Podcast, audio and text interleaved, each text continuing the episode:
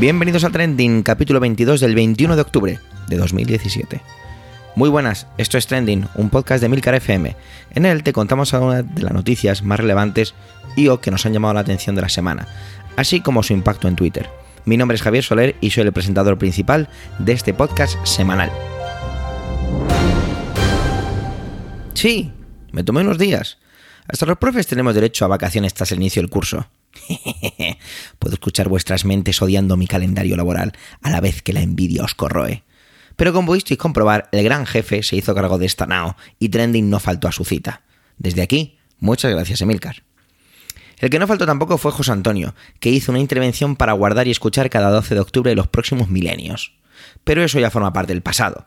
La actualidad es nuestra bandera y hemos de defenderla. Madre mía, lo que acabo de decir. Ostras, cuando lo he escrito en el guion, os prometo que no era premeditado de verdad, ¿eh? no, no estoy haciendo un chiste creado y artificial. La palabra y sus virtudes. Relacionado con esta, la palabra, os va a hablar Manuel, que como vais conociendo es un enamorado de la misma. Adelante, Manuel.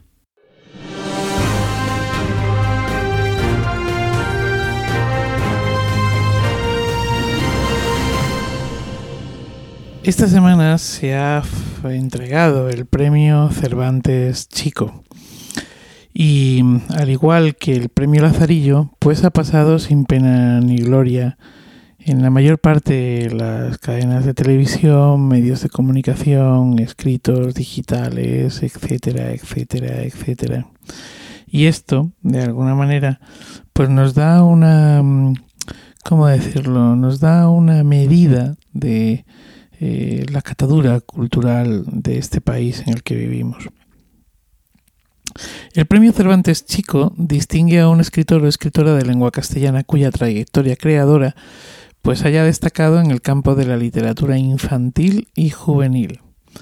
Para su designación, pues se tienen en cuenta, además de los méritos literarios, pues criterios como la popularidad, la utilización de la obra del escritor como recurso educativo y didáctico, en fin, bueno, toda una serie de, de criterios que mm, de algún modo pues eh, confieren eh, o buscan cierta solidez por parte del escritor o de la escritora en cuestión. El premio es organizado por el Ayuntamiento de Alcalá de Henares desde 1992. Em, el primero en recibir este premio fue Juan Muñoz y bueno, pues se otorga un reconocimiento público al autor galardonado a través del cual también se procura bueno, pues la difusión y el fomento de su obra ante la población infantil y juvenil. Este premio ha sido recibido, pues, eh, otorgado por, ah, perdón, eh, personajes de la talla de Montserrat del Amo, Gloria Fuertes, Elvira Lindo, Laura Gallego o Jordi Sierra y Fabra. Y cito estos cinco porque, como he dicho antes, aunque el premio se lleva celebrando desde hace bastante tiempo, quizá estos sean los más conocidos eh, para los que estáis escuchando esto en este momento. Porque si yo hablo de Fernando Lalana, pues seguramente eh, muchos de vosotros o de vosotras pues no tendréis ni idea de quién se trata. Eh, es un premio que no tiene dotación económica. El premio Cervantes Chico de alguna manera quiere emular, con todas estas diferencias que ya he explicado, al premio eh, Cervantes. Premio de literatura en habla hispana, pues que, que no hace falta presentar. Otro de los premios, o el segundo premio que existe en España en cuanto a la literatura infantil y juvenil, serían los premios Lazarillo. Los premios Lazarillo, pues es el galardón más antiguo en literatura infantil y juvenil que se entrega en nuestro país. La primera vez que se entregó fue en el año 1958. Desde el año 1986 se encarga la OEPLI, que es la Organización Española para el Libro Infantil y Juvenil. Cuenta con el patrocinio del Ministerio de Educación, Cultura y Deporte y, eh, bueno, pues se convoca en dos modalidades, creación literaria y álbum ilustrado. Em, en ambos casos cuenta con eh, una dotación económica de 3.000 euros. Bueno, en pocas palabras se puede decir que la literatura infantil pues eh, tiene esos dos premios.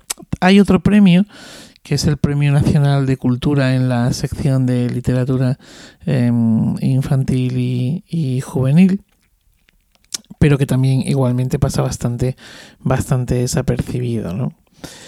En definitiva, ¿a dónde es a dónde quiero llegar? Pues a que poco a poco en este país em, hemos ido cultivando una eh, cultura hacia todo lo que tiene que ver con el público infantil y familiar de menosprecio eh, absoluto. O al menos eso es lo que yo eh, opino. Se nos ha olvidado que el teatro para niños, los títeres, el clown, es decir, todas estas actividades y la literatura infantil y juvenil incluida, pues tienen una serie de beneficios sobre este público al que van dirigido.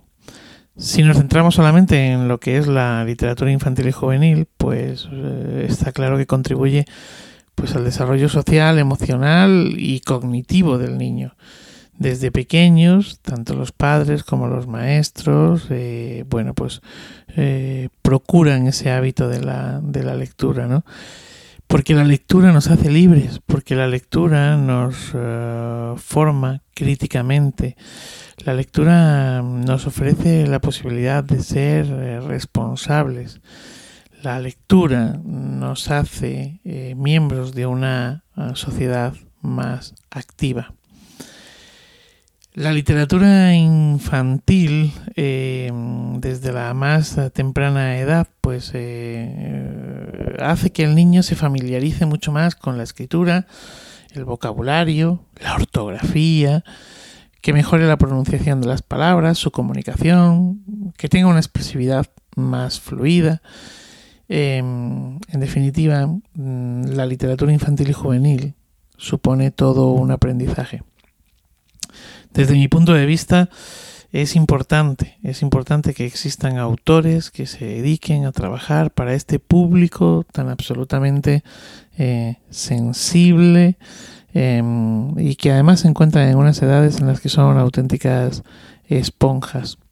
Sin embargo, pues, pues em, el menosprecio que existe hacia, hacia ellos es un menosprecio evidente, ¿no?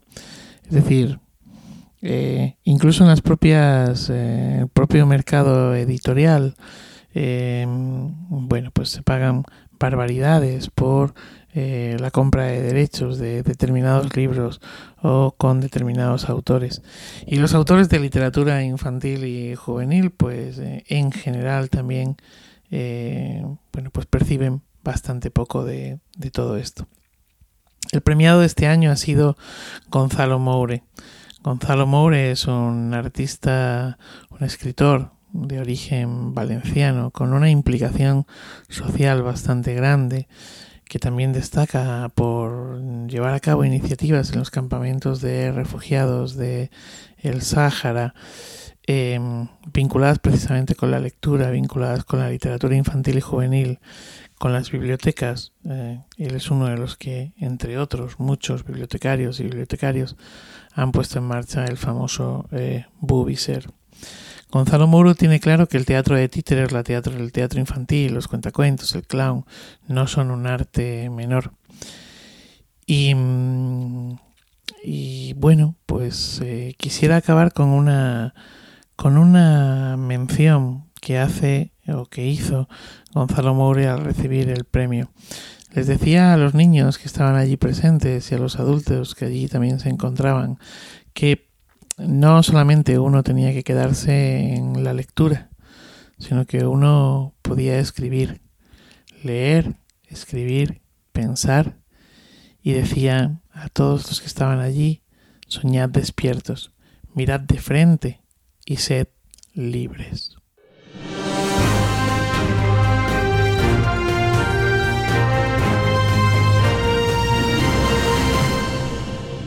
Lo bueno de estar en una red de podcast es que tienes un montón de compañeros geniales, que saben mucho de muchas cosas y cuando ves que la red crece, de más sabiduría te vas rodeando. Hace poco que empezó a rodar un nuevo podcast en Emilcar FM. Se trata de Plug and Drive, un podcast quincenal sobre vehículos eléctricos en el que hablamos de forma sencilla y clara sobre su uso, funcionamiento, características, posibilidades, ventajas y retos a superar. También tendrás opinión, análisis, noticias, debates y entrevistas para mantenerte informado de todo lo que acontece en el mundo de la movilidad eléctrica y la automoción del futuro. Os he leído un poco la descripción que viene en la página web de Milcar FM, donde también hay muchos más podcasts, pero os voy a hablar cómo es ser oyente de Plug and Drive es un gracias, con mayúsculas, porque Paco Culebras nos lo cuenta todo con un lenguaje accesible y súper didáctico.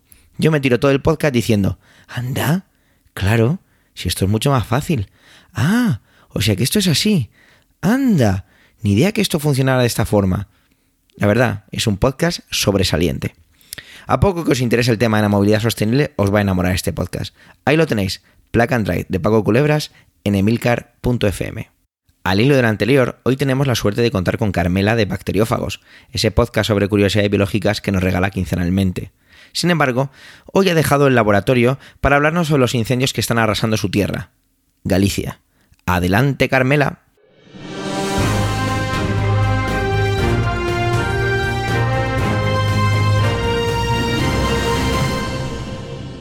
Arde Galicia, tierra de meigas, de queimada, de luces de la Santa Compaña. Tierra en la que saltamos las cacharelas de San Juan y nos sentamos al pie de la areiras porque el fuego nos protege. Pero también puede ser nuestro peor enemigo, como el pasado domingo. El fuego, o lume. Quien diga que Galicia empezó a arder el domingo por la tarde, miente. Galicia ya ardía, pero el domingo por la tarde, en muy pocas horas, los incendios se descontrolaron. Después fue Asturias, y Portugal llevaba ya bastante tiempo, y siguió. Los incendios en Portugal fueron bastante peores y se cobraron demasiadas vidas. Los gallegos se enteraron de la forma habitual, mirando al horizonte. Esa neblina, ese olor. Hay incendios. Los detectamos fácilmente, aunque ocurran a muchos kilómetros. Yo, como gallega emigrada, me enteré como se entera el resto del mundo de estas cosas, por Twitter.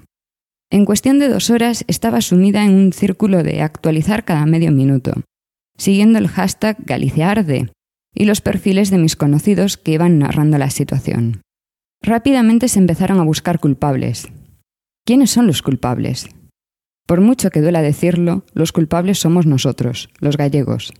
Galicia ardió, arde y arderá porque los gallegos somos como somos, porque los gallegos tenemos una relación peculiar con el fuego y con el monte. Hay pirómanos y hay incendiarios, pero esos hacen que un fuego se inicie, no que se expanda. Ahora que los incendios están controlados, se podrán buscar las causas y en algunos casos quizás se pueda meter a alguien en la cárcel. Os aseguro que el domingo por la noche la cárcel no era lo que yo les estaba deseando. También está el tema del eucalipto, que la culpa es del eucalipto y de Ence, nuestra mayor fábrica de pasta de papel. El eucalipto lleva ya muchos años creciendo en Galicia, pero se extendió principalmente después de la Guerra Civil. El rural se estaba abandonando, no había árboles y aquello estaba siendo un problema. Se decidió repoblar, rápido y generando beneficios, y se optó por eucaliptos y pinos. Dicen que es porque el eucalipto es pirófito, que le viene bien el fuego para reproducirse. Yo añado, al tojo también, y nadie protesta porque tengamos tojos. El eucalipto no es el único problema. El problema está debajo del eucalipto. Grandes superficies descuidadas, llenas de maleza, material que es perfecto para quemarse muy rápido. Además del eucalipto, se dice que el problema es de las mafias madereras. Bueno, que sepáis que la madera quemada se vende muy mal. Si yo fuese a vender mis pinos o mis eucaliptos, lo haría cuando se puede sacar un buen precio. Y la recalificación. Aunque espero que a estas alturas esto ya esté claro. No, un suelo quemado no se puede recalificar, ni antes ni ahora. Hay que esperar 30 años, a no ser que el proceso se hubiese iniciado ya. Por otra parte, ¿para qué quiere un gallego recalificar su terreno? ¿Para pagar más impuestos? Los gallegos no vendemos, nos quedamos con nuestro terreno y lo dividimos a partes iguales entre nuestros hijos. Somos amantes del minifundio. Nos quedan las costumbres. Las aldeas están vacías y ya nadie se preocupa de limpiar y aprovechar el monte. Cuando llega el momento de limpiarlo, Nadie quiere usar una desbrozadora. Existen dos alternativas, dejarlo como está o usar el fuego para limpiarlo. Así se ha hecho siempre. Tal es nuestra costumbre que en Galicia el fuego no se prende, se planta. Y no solo se usa el fuego para eso, también para cambiar el uso, que no recalificarlo. En zonas altas para tener pasto, en zonas bajas para terrenos de cultivo. Por último, el fuego es nuestra herramienta para vengarnos, quemar la finca del vecino, ajustes de cuentas, nuestras infinitas guerras por destapar la posición de los marcos. Tenemos otro problema, las mancomunidades, los montes comunales, zonas en las que todos son dueños y nadie lo es, en las que todos son responsables pero nadie se ocupa de limpiar. Que se ocupe el gobierno. El gobierno es en gran parte responsable por no destinar medios suficientes, por no perseguir a los que ignoran la ley, por no multar a los que no limpian. Pero antes de culpar al gobierno, limpia tu monte y después ocúpate de pensar en lo que votas. Lo peor es que todavía queda otro tanto por venir, porque el monte sigue sin limpiar y además ahora está quemado. Se arrastrará todo a la costa, habrá inundaciones, se morirá el marisco. Lo vivimos con la ola de incendios en 2006, cuando fue mi propio pueblo el que se inundó unos meses más tarde. Ahora volverá a pasar. Busquemos los otros responsables, pero asumamos también nuestra parte de culpa. Recuperemos nuestro monte y mantengámoslo en buen estado, y haciéndolo bien. Dejemos que sean los expertos los que digan qué hay que hacer, nada de ir sembrando semillas sin control. A mí la morriña me puede, y me duele mucho ver cómo mi tierra sufre. Así que ya sabéis, gallegos, non deades as que cemento, he despertado do voso sono. Es nuestra responsabilidad.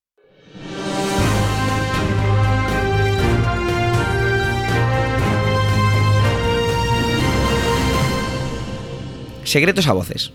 Es una expresión de esas que siempre me han llamado la atención. Esta semana en Trending, otro compañero de red nos trae una intervención. Ya lo hizo la semana pasada, y si hacéis cuentas os saldrá que se trata de Antonio Rentero, del podcast preestreno. ¿Veis lo que os decía antes? Eso de tener la suerte de tanta gente llena de conocimientos alrededor. Ha sido a gusto sacar Trending cada semana. Nos va a traer el escándalo de Harvey Weinstein y la sacudida que se ha llevado Hollywood con todo ello. Adelante, Antonio.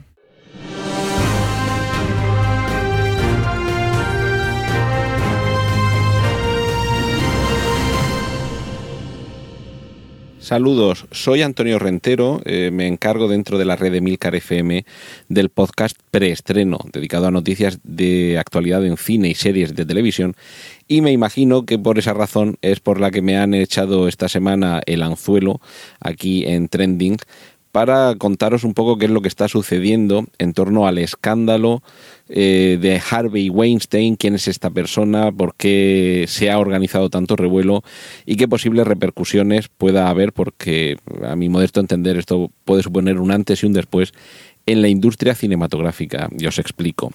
En primer lugar, no vamos tampoco a contar demasiados detalles sobre su vida, pero sí explicar quién es Harvey Weinstein, fundador eh, junto con su hermano de The Weinstein Company, su hermano Bob Weinstein.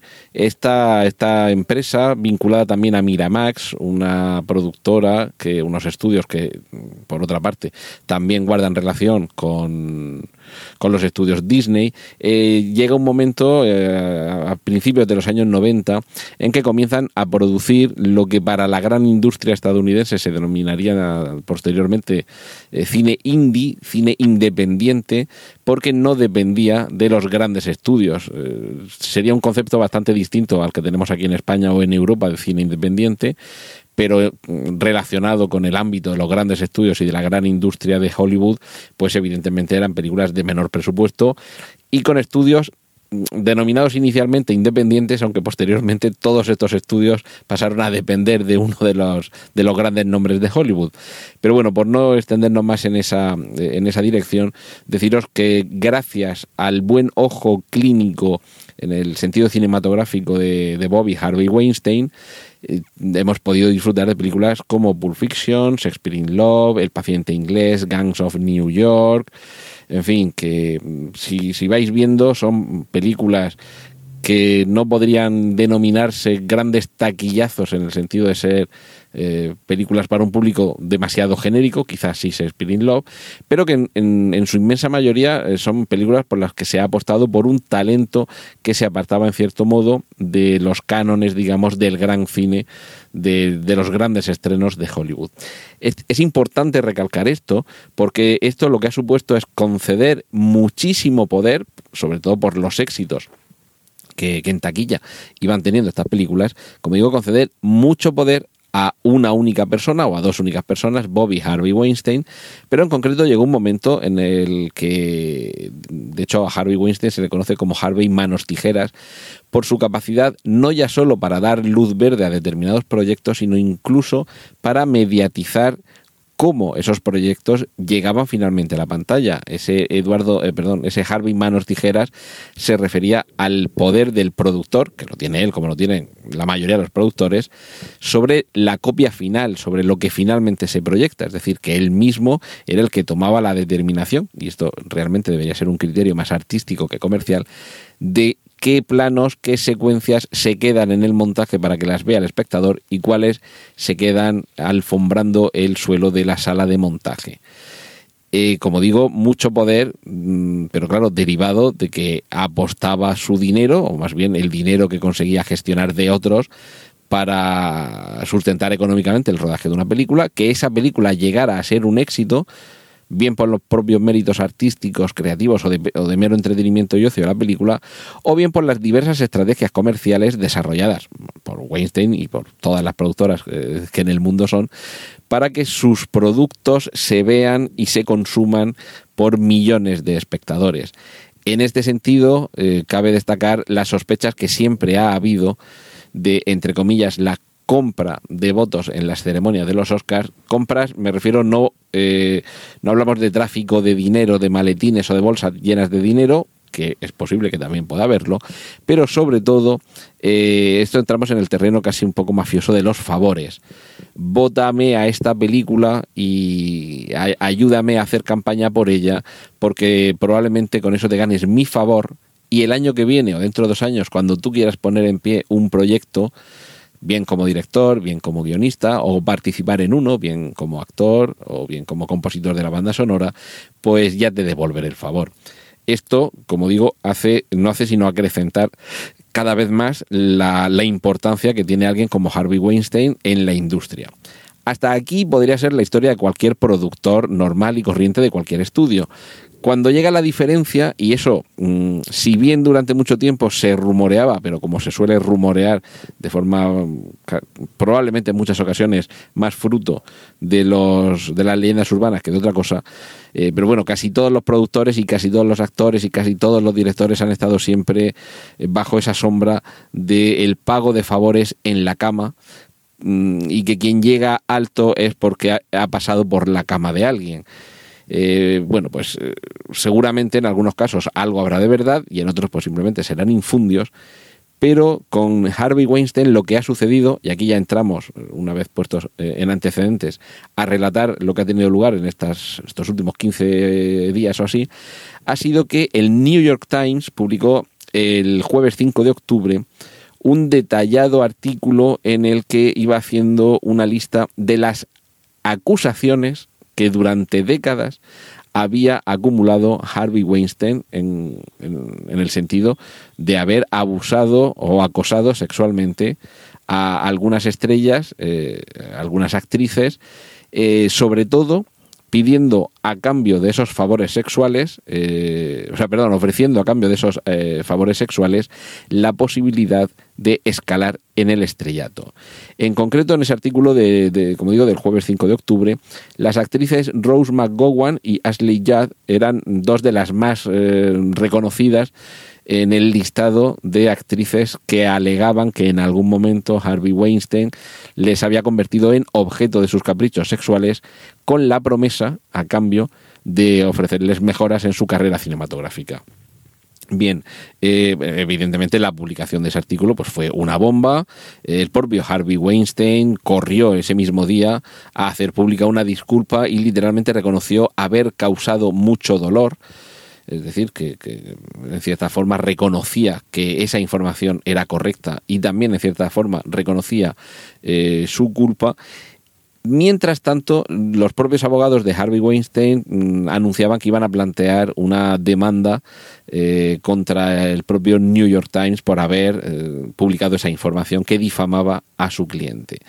Y tercera pata del banco de ese día, del 5 de octubre, Harvey Weinstein expone su eh, intención de abandonar, por lo menos temporalmente, The Weinstein Company, que es su, como, he dicho al principio, eh, su productora, eh, al mismo tiempo que anunciaba el inicio de un tratamiento, de una terapia para tratar de curarle esa adicción al sexo que argumentaba como, como excusa. Ya sabéis que igual que el que tiene dinero es un excéntrico y el que no tiene dinero es un, un loco o un raro, el que tiene dinero es un adicto al sexo y el que no tiene dinero es un salidorro.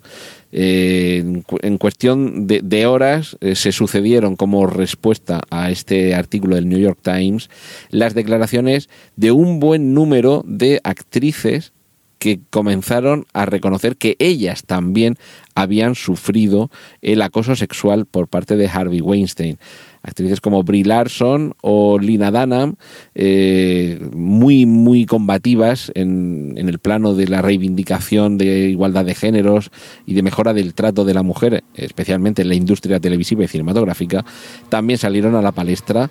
Y a partir de ahí eh, una cascada que ya sería prácticamente complicado de enumerar, de nombres de actrices que, por un lado, eh, reconocían que ellas también habían pasado por esa situación, en unos casos eh, bajo el propio Harvey Weinstein y en otros extendiendo un poco como, como mancha de aceite por el resto de la industria cinematográfica una conducta que no hacía sino confirmar lo que comenté hace unos minutos, que es uno de esos lugares comunes que en ocasiones procederá sin duda de leyendas urbanas, pero que en otros pues, parece que sí que tiene una base real. Y es que si no generalizado, al menos sí es frecuente el comportamiento por el que un productor o un director o alguna figura, mm, si no de renombre, por lo menos sí con poder dentro de la industria cinematográfica, se vale de esa posición para obligar a una actriz, normalmente porque estamos hablando del comportamiento de hombres contra mujeres, eh, para, como digo, valerse de esa posición para abusar sexualmente. Mm, hoy mismo he podido ver un, un tuit eh, en el que el cantante Tom Jones, el cantante escocés Tom Jones, escocés o galés, creo que galés, perdón, galés, Tom Jones, reconocía que esto mismo que ahora se está poniendo de relieve en cuanto al abuso de una posición de poder para obtener favores sexuales, no solo está sucediendo en el terreno de las actrices o de las cantantes, que eso ya sería otro universo paralelo sino que también sucede en el terreno masculino. Eh, me imagino, porque tampoco lo detalla demasiado en sus declaraciones, que se puede referir quizá más al caso de, mm, vamos a, dejarlo en la figura de productor, en el sentido de alguien que tiene el poder para poner en pie una obra, pero puede ser también quizá un, director mm, cinematográfico o incluso un director de castings.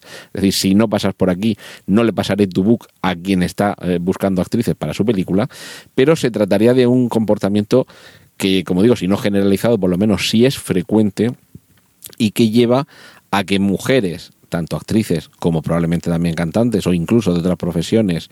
Eh, de momento vamos a circunscribirnos al ámbito cinematográfico, pero también hombres estén siendo objeto de ese comportamiento. Es decir, que tanto productores probablemente productores que sean homosexuales, porque no suele ser muy frecuente que un hombre hetero requiera favores sexuales de otro hombre hetero. Sus gustos sexuales no van por ahí. Pero eh, sobre todo creo yo que Tom Jones se refiere a, eso, a productores o gente con cierto poder eh, y que tienen unas apetencias eh, homosexuales y que en su caso evidentemente pues no sería a una mujer a la que le pedirían eh, que pase por ese aro sino que sería a un hombre. Lo que pasa que probablemente esto sea un estigma aún más silenciable. Quiero decir si ha tardado tantísimos años en, en, salir a la luz y, salir a la luz además con tanto revuelo el hecho de que un productor concreto eh, se haya confirmado por parte de quienes lo han sufrido que ejercía su poder para obtener favores sexuales de quienes luego mm, iban a tener una carrera próspera en lo cinematográfico bajo su poder, pues es de sospechar que probablemente haya sucedido también con otros productores y como apunta Tom Jones, eh, con otras líneas sexuales, es decir, que no solo la mujer pueda haber sido eh, víctima de, de estos abusos, sino que en algunos casos también habrá hombres que lo hayan sido y probablemente en esos casos sea, eh, como digo, quizá un estigma incluso superior. ¿Por qué digo esto? Pues porque si ya es malo reconocer como mujer que un hombre ha abusado sexualmente de ti, que un hombre que no sea homosexual deba reconocer que se ha sometido sexualmente a otro hombre, le supondrá todavía un escalón más difícil de superar.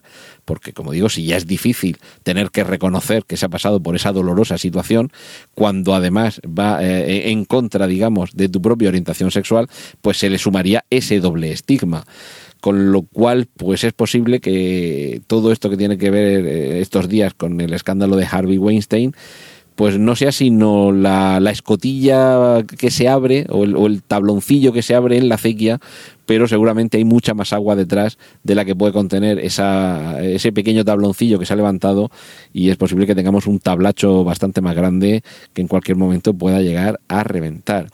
Mientras tanto, pues, eh, como digo, se han ido sucediendo las declaraciones procedentes de, diversos eh, actores, actrices, también otros profesionales, el propio Quentin Tarantino, como digo, uno, por algunas de sus películas o casi todas sus películas está detrás la productora de Weinstein y por tanto sería uno de los mayores beneficiados de este, del trabajo de este productor, eh, ha tenido que reconocer que sabía que tenía conocimiento de eh, estas circunstancias y que no hizo lo que quizá debería haber hecho, refiriéndose un poco a que eh, supe pero callé.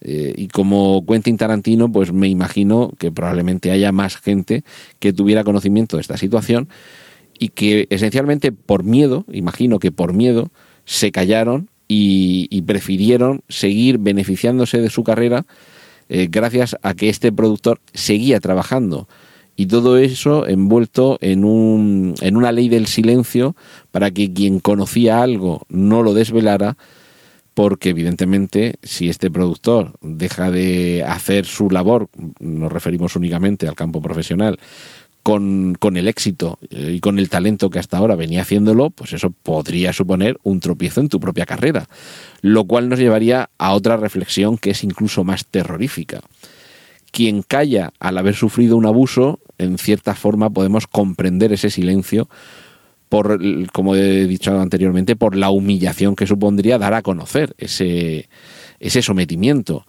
Pero mm, yo también incluiría en, una cierta mm, calidad de reproche eh, a todas esas personas que directamente no sufrieron ningún abuso de este tipo, pero eran conscientes y conocedores de que estaban teniendo lugar. Son personas que callaron, son personas que mm, conocían algo más que rumores y ahora algunos, como el propio Tarantino, lo están reconociendo y que en ese reconocimiento de que pudieron haber hecho algo más, pues quizá merezcan cierto reproche, porque quizá hijo de ese silencio sean otros abusos que podrían haberse, haberse evitado creo que la, el escándalo Weinstein abre muchos puntos para la reflexión para el debate, más allá de su caso concreto, porque evidentemente esto, esto no es un caso aislado, es simplemente un caso aislado que hemos conocido algunos de sus detalles y que seguimos conociendo.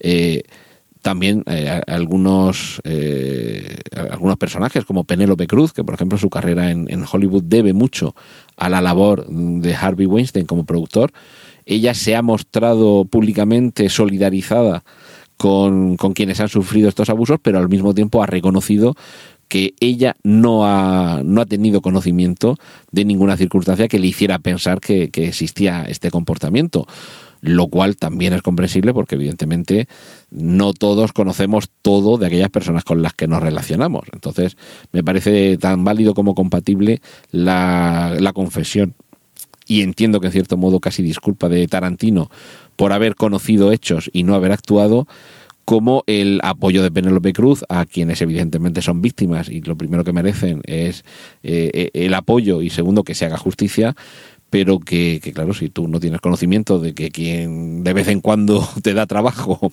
es un asesino, pues eso no te convierte en cómplice ni, ni en encubridor. Otra cosa es que nos creamos que efectivamente nunca has asistido a eso, eh, a un comportamiento que te dé lugar a pensar que aquí hay indicios de que esta persona es un criminal, pero eh, ya sabéis que en los telediarios, cuando atrapan al, al, asesino múltiple, los vecinos lo primero que dicen es, pues, era muy amable, saludaba todos los días. Pues igual a Harvey Weinstein también le pasaba eso, que con algunas personas era muy amable y siempre daba los buenos días con una sonrisa en los labios, pero con otras personas pues tenía otros comportamientos. Eh, con todo, mm, como reflexión, al, margen de que este señor, pues a partir de aquí, hay mm, profesionales que están declinando trabajar con la productora de Harvey, bueno, de, de Weinstein Company, que hay entidades que en algún momento concedieron algún tipo de galardón a Harvey Weinstein que lo están que se lo están retirando. Está claro que Weinstein seguramente va a pasar un tiempo en la sombra cuando todo esto se judicialice y los tribunales hablen. Pero en cualquier caso, creo que lo importante de este, de este asunto es que se haya visibilizado eh, los abusos que, si recordáis la película Acoso, eh, aquella película en la que estaba basada en una novela de Michael Crichton, que en cine se adaptó con la interpretación de Michael Douglas y de Demi Moore, el meollo de la cuestión era una simple cuestión de poder. En los, abusos, en los abusos, en este caso en abusos sexuales, es la relación de poder la importante. En el caso de aquella novela, después, como he dicho, convertida en película, lo que resultaba increíble es que tu jefa abusase de ti, que una mujer abusase de un hombre. Pero lo que nos enseñaba, si algo nos enseñaba aquella, aquella, aquella novela, aquella película, era que en el, en el abuso, en el acoso sexual eh, y en este tipo de conductas, lo que prima es la relación de poder en la que alguien está supeditado a la voluntad de otra persona. Y nada como una actriz supeditada al poder de un productor, que es en última instancia quien decide qué y cómo se hace porque es quien tiene el mando de esa nave realmente. El director puede tener el mando artístico, puede tomar las decisiones en el plató y delante de la cámara, pero es el productor, el dueño de, la película, es quien pone el dinero, o más bien quien gestiona, quien pone el dinero y a qué se dedica ese dinero, y es quien tiene en última instancia el poder de decidir quién dirige y quién actúa. Por lo tanto, se está supeditado como actriz, en este caso, a la decisión del productor. Y un productor con tanto poder como el caso de Harvey Weinstein es el más claro ejemplo de eso que hemos visto muchas veces en las películas de no volverás a trabajar en esta ciudad. Pues efectivamente, o te plegabas a sus requerimientos o el mundo de Hollywood se había quedado cerrado para ti. Con lo cual, esa posición de poder contra el que nada se puede hacer si quieres prosperar en un mundo tan difícil como es el Star System, es lo que nos hace comprender esa razón eh, adicional para someterse a ese poder, para ser capaz de anular la propia voluntad y en última instancia ser víctima de estos, eh, de estos abusos sexuales. Eh, esto lo podemos adaptar a otros ámbitos, pero recordad que no es tanto una cuestión sexual, esa cuestión sexual sería un poco la forma, pero el fondo tiene que ver con una relación de poder tú te humillas y tú te sometes porque aquí el que manda soy yo.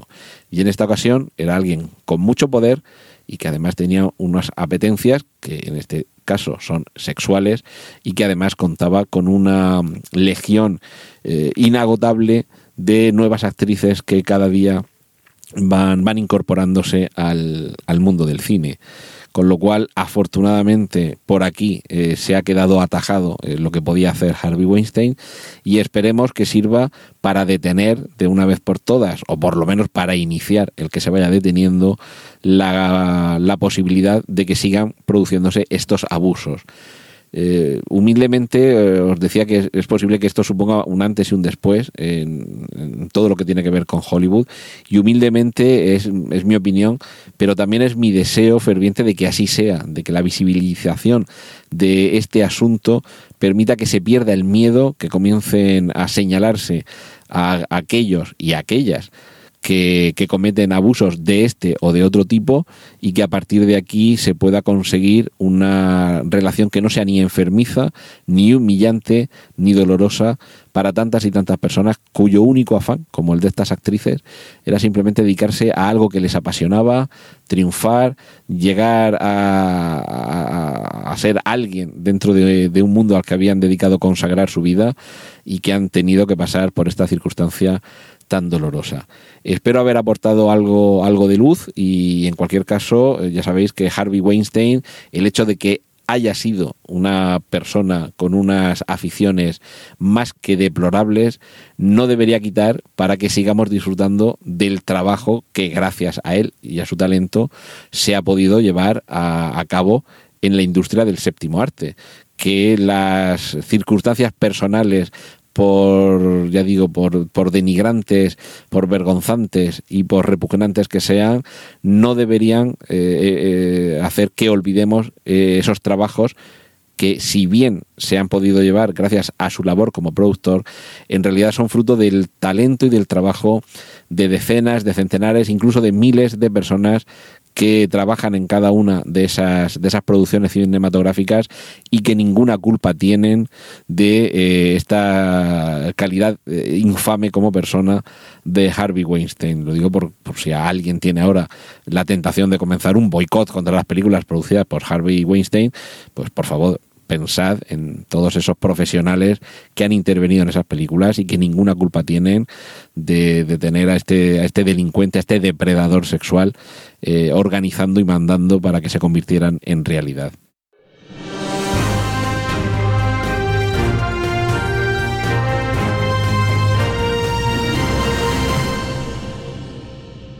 Ahí estábamos, sentados, disfrutando de algo de beber, en mi caso, una Guinness que no soltaba como con miedo a que alguien me la robara. Éramos cuatro y una amiga de Katie soltó la pregunta. What happened in Cataluña? La pregunta me pidió desprevenido, pero no pudo sorprenderme. Creí en vano que irme a Irlanda en el puente me haría descansar de las noticias sobre el contexto catalán. Cuán equivocado estaba. Me estiré la silla y dando un sorbo a mi cerveza contesté con un... Es complicado. Es difícil de explicar porque ni siquiera sé cómo hacerlo y creo que todo lo que tenemos está muy viciado por todas las partes que intervienen en este contexto. Ella me decía que lo que veía era que la policía había utilizado unas cargas brutales. Le dije que sí, que las imágenes no mienten, y eso había pasado, y otras muchas cosas más. Así fue como se me encendió la bombilla. ¿Cómo se percibe fuera de España el contexto catalán?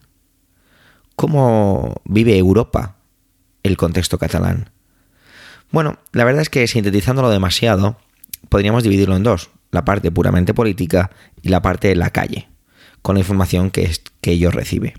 Al buscar información me encuentro con titulares grandilocuentes por parte de los medios generalistas, como Europa dice no a Puigdemont, ultimátum, Cataluña no será reconocida como Estado por parte de la Unión Europea, el problema catalán eclipsa al Brexit y muchos otros. Pareciera que la Eurocámara se hubiera visto dividida en dos bandos, pero con mucho cuidado y midiendo mucho, mucho, mucho sus declaraciones. Otros no se midieron tanto.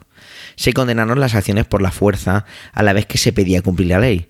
Dirigentes catalanes pedían que, que, Europa interviniera y tomara partida.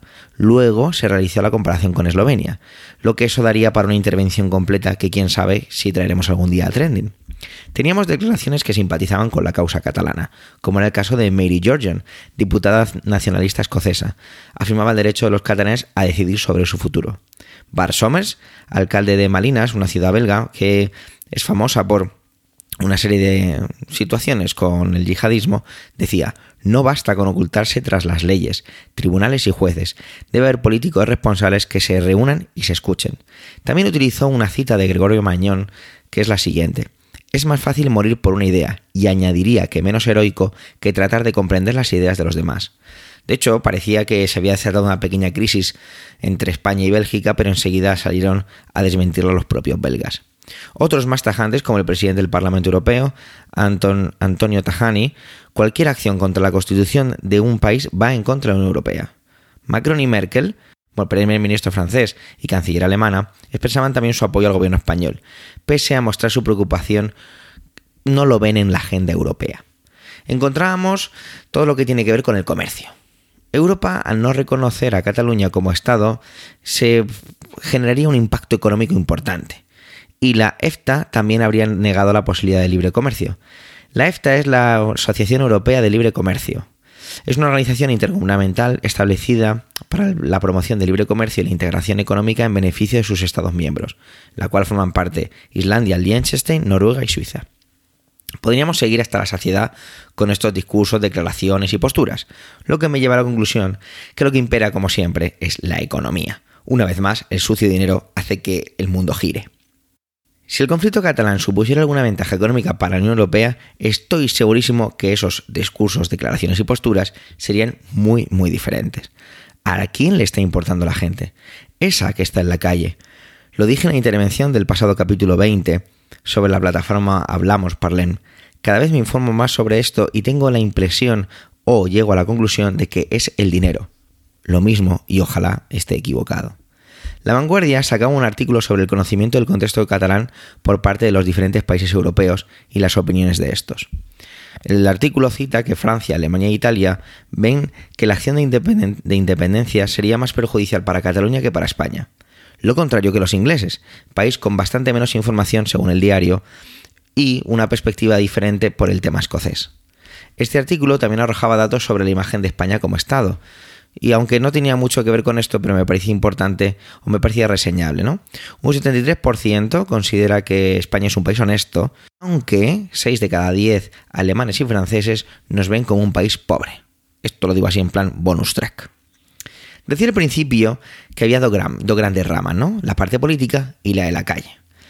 La mujer con la que hablaba en Irlanda me decía que ella no sabía nada, tan solo había visto el tema de, las imágenes de la policía y poco más. Es cierto que tampoco era un tema que le... no es que no le preocupara, sino que le llamara la atención. Decidí preguntar a gente de fuera y me encontré con que, por ejemplo, en Estados Unidos, sobre Cataluña quedaron enseguida muy eclipsados los hechos sobre aquello que ocurrió en Las Vegas, que os contaba Katie también en el capítulo 20. Nos cuentan amigos de allí que anterior a que ocurriera esto, es que Cataluña llevaba mucho tiempo preparando su independencia y que durante el referéndum el gobierno de España lo consideró ilegal y las acciones policiales contra los colegios electorales. Esto era un poco lo que se decía, siempre noticiarios de la noche. También decían que salió una mayoría a favor ya que los que no querían esa situación no salieron a votar. Volvíamos en el avión y compartiendo el viaje con una mujer que en mi ignorancia solo podía aventurar como rusa, por su acento, no, resistió la tentación a preguntarnos, porque vio que vivíamos en Madrid por nuestra conversación. Resultó que era ucraniana, que ese también es un conflicto muy interesante, y parecía no entender mucho qué estaba pasando. Le pregunté qué se decía sobre la situación en su país. Lo único que contaba, una vez más, era que Cataluña llevaba mucho tiempo esperando y preparando su independencia, y de nuevo esas imágenes sobre los actos policiales eran lo más divulgado por parte de los medios. La conclusión de esta semana sobre este trending, tras leer, leer, preguntar y más preguntar sobre el contexto catalán es, ¿lo, determinará la economía? Sí, ya sé que es una porquería de conclusión terminar con una pregunta, pero no me sale otra cosa. ¿Será lo que frene esas identidades, esos sentimientos, esas creencias? ¿Quién sabe? Y visto desde fuera, ¿cuán importante es la información? ¿Cómo nos llega? ¿Cómo la leímos? ¿Cómo la digerimos? Quizá por eso haga este podcast. La semana que viene es la gran fiesta del podcasting en España. Son las JPod, las jornadas de podcasting, y se celebran en Alicante. Este año iba a ser mi primer año, pero digo iba a ser porque finalmente no voy a poder asistir. No estéis tristes, habrá allí cosas mucho más importantes y más interesantes que yo. Así que a los que podáis estar por allí, os recuerdo que son en Alicante, tenéis un montón de información en internet, con que pongáis JPod es fácil de encontrar, y allí tenéis vais a poder conocer podcasters, otros oyentes y sobre todo se trata de compartir y aprender. Por supuesto, muchos miembros de Milcar FM estarán por allí disfrutando, compartiendo y bueno, lo que más les gusta a los podcasters, en lo que me incluyo, es hablar, hablar y hablar. Hemos llegado al final de este vigésimo segundo capítulo de Trending. Gracias por el tiempo que habéis dedicado a escucharnos. Tenéis los medios de contacto y toda la información y enlaces de este episodio en emilcar.fm barra trending, donde también podéis conocer los demás podcasts de la red. ¿Te gusta trending? Recomiéndalo, recomiéndalo a la gente que te rodea, ya sean amigos, familiares, vecinos, crear debates en torno al altavoz y así después nos podéis dejar algún comentario y reseña para seguir creciendo. Bueno, os dejo ya de pedir. Un saludo y hasta la semana que viene.